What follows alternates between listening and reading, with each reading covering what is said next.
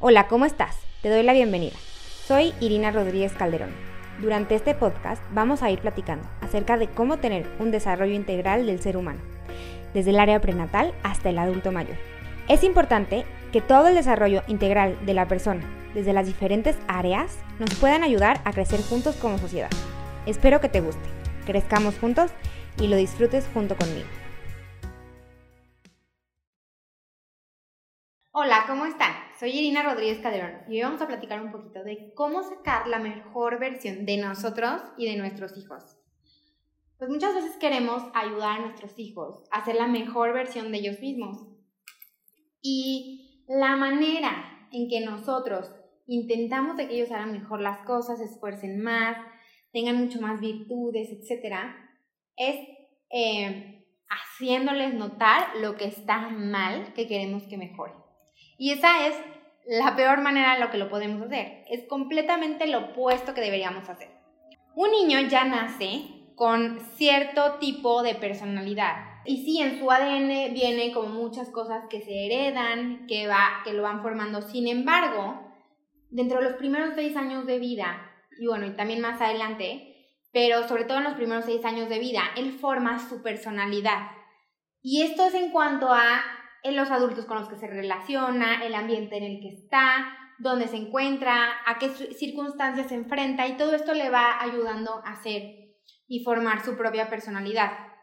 cuando nosotros queremos que un niño sea o tenga muchas más virtudes y sea mucho más o saque su mejor eh, parte, tenemos que ayudarle a que se encuentre con un ambiente mucho más preparado que le ayude a que esto se dé.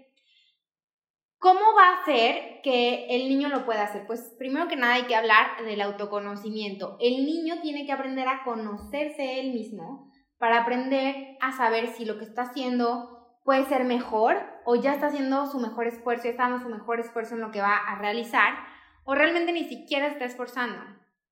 Pero para esto nosotros como adultos tenemos primero que nada tener un carácter como saber que no es personal para poderlo guiar y la otra es poderle ayudar a ver y reconocer desde nosotros como adultos nuestras virtudes y nuestros defectos.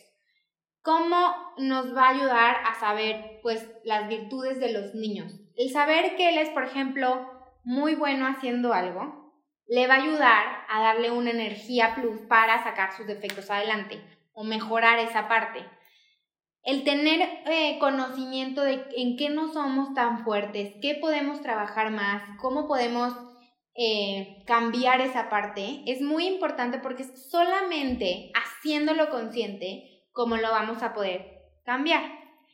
Y pues bueno, vamos a platicar un poquito de esta parte eh, de qué es lo que hacemos con un niño que en vez de decirle a todo estás muy bien o lo hiciste bien, si queremos que siga por ese camino, o diciéndole, ¿no? Eso no, está mal, no lo, sí, etcétera, es intentar hacer que se refleje lo que él es. Cuando nosotros eh, nos topa, primero que nada hay que hablar de la autoobservación. Para un niño aprenderse a conocer al principio es muy difícil porque él ve hacia afuera, no ve hacia adentro. Entonces lo que necesita es un adulto que le pueda reflejar lo que él está haciendo y que lo pueda ayudar a autoobservarse. Y eso nos ayuda a veces a todos. Muchas veces lo que hemos escuchado, el típico dicho de que si estamos criticando algo de la otra persona es porque algo nos está checando a nosotros, pues esto también pasa con los niños.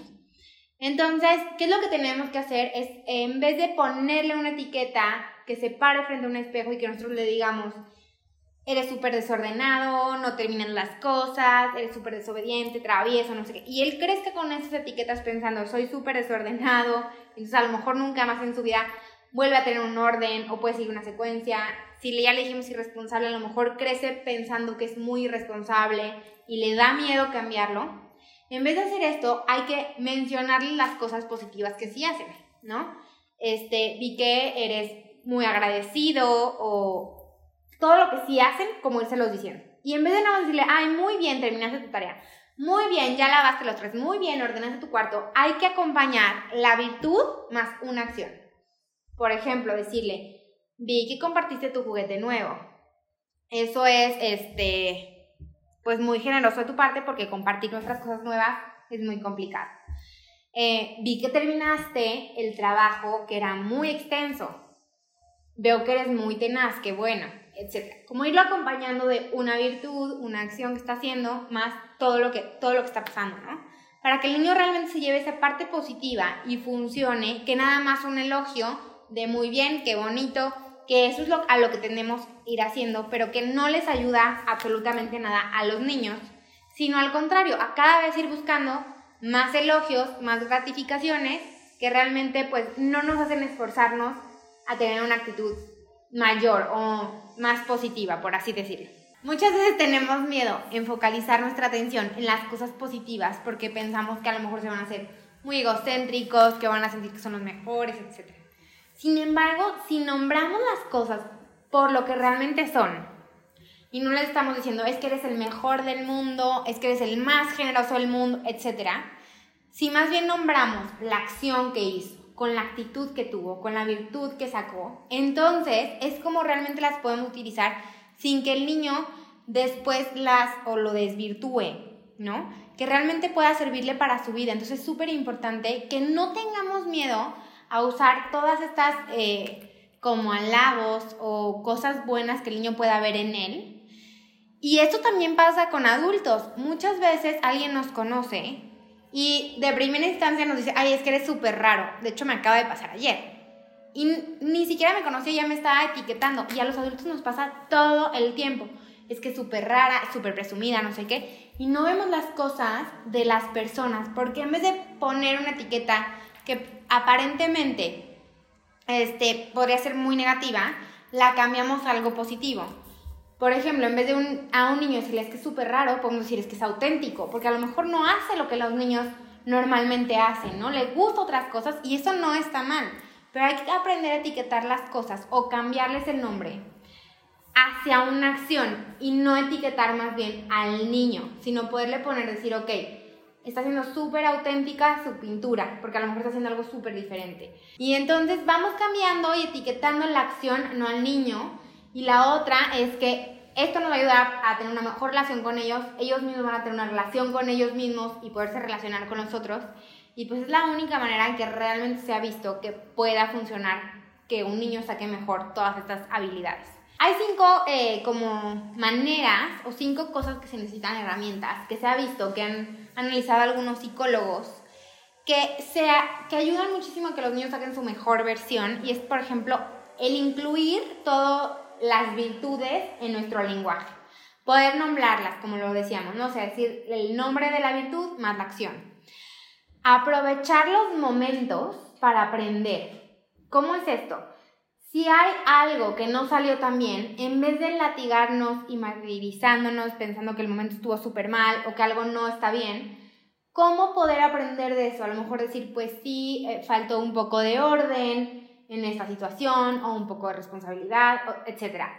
Sin latigar a la persona de eres un irresponsable, que desordenado, etc. O sea, como voltearlo y sacar cómo se puede aprender. Pero aprovechar esos momentos es donde realmente se puede aprender. Si nosotros lo queremos contar con cuentos, aunque claro que funcionan, pero si no hay un sentimiento y una vivencia real, es mucho más difícil que se aprenda. Entonces, hay que aprovechar cada momento que podamos para hacerlo, claro, sin marcar a la persona. La tercera, que es súper importante, es poner límites. Todos durante toda nuestra vida necesitamos que los límites nos vayan acompañando. Los límites se van transformando de alguna manera, pero para nosotros poder llegar a ser la mejor versión de nosotros mismos, necesitamos que nos acompañen siempre estos límites. A los niños les da mucha seguridad conocer qué sí, qué no, cuándo, dónde, etc. Entonces, los papás, por favor, y los maestros, no tenemos que tener miedo de poner límites claros e inteligentes. Es súper importante y es súper formativo para los niños. Y de esta manera, poco a poco el límite se va transformando y va llegando hacia mí, hacia qué quiero ser, quién quiero ser, qué sí, qué no, cómo, etc. Y de una manera yo voy a aprender o el adulto aprende a poner el límite de qué sí le gusta, qué no le gusta, hasta dónde sí, hasta dónde participa, hasta dónde no va con él. Y es súper bueno porque esto lo que hace no nada más es me construye como persona, sino me da una identidad, me ayuda a sacar mi mejor vencer. Cuando yo me siento seguro de que lo que no, no me gusta no lo voy a hacer y ahí está mi límite, me ayuda a seguir adelante dando lo mejor de mí sin tener miedo de que lo tengo que hacer, etc. Entonces, que un niño tenga límites le ayudará a que después él pueda poner los propios límites. Entonces, pues que no se nos olvide que es algo súper importante. El cuarto es pues reconocer todas nuestras habilidades de nosotros, o sea, nosotros mismos. Este va más adelante porque es, a veces creemos que es muy malo, nos cuesta mucho trabajo ver nuestras virtudes, lo bueno. Todos los otros tres tienen que ver un poquito con, o sea, los primeros tres puntos, con toda la parte externa. Cómo se menciona, cómo crecí con los límites, cómo eh, alguien me ayuda a aprender de una situación, cómo con algo externo puedo aprender yo. Pero este cuarto punto viene mucho de mí, de cómo me veo, de todo todos los otros puntos como los externos, ¿no? Sí soy responsable, soy talentosa para lo que sea, soy ordenada, soy amigable, todo lo que yo pueda hacer y no, lo tengo que reconocer.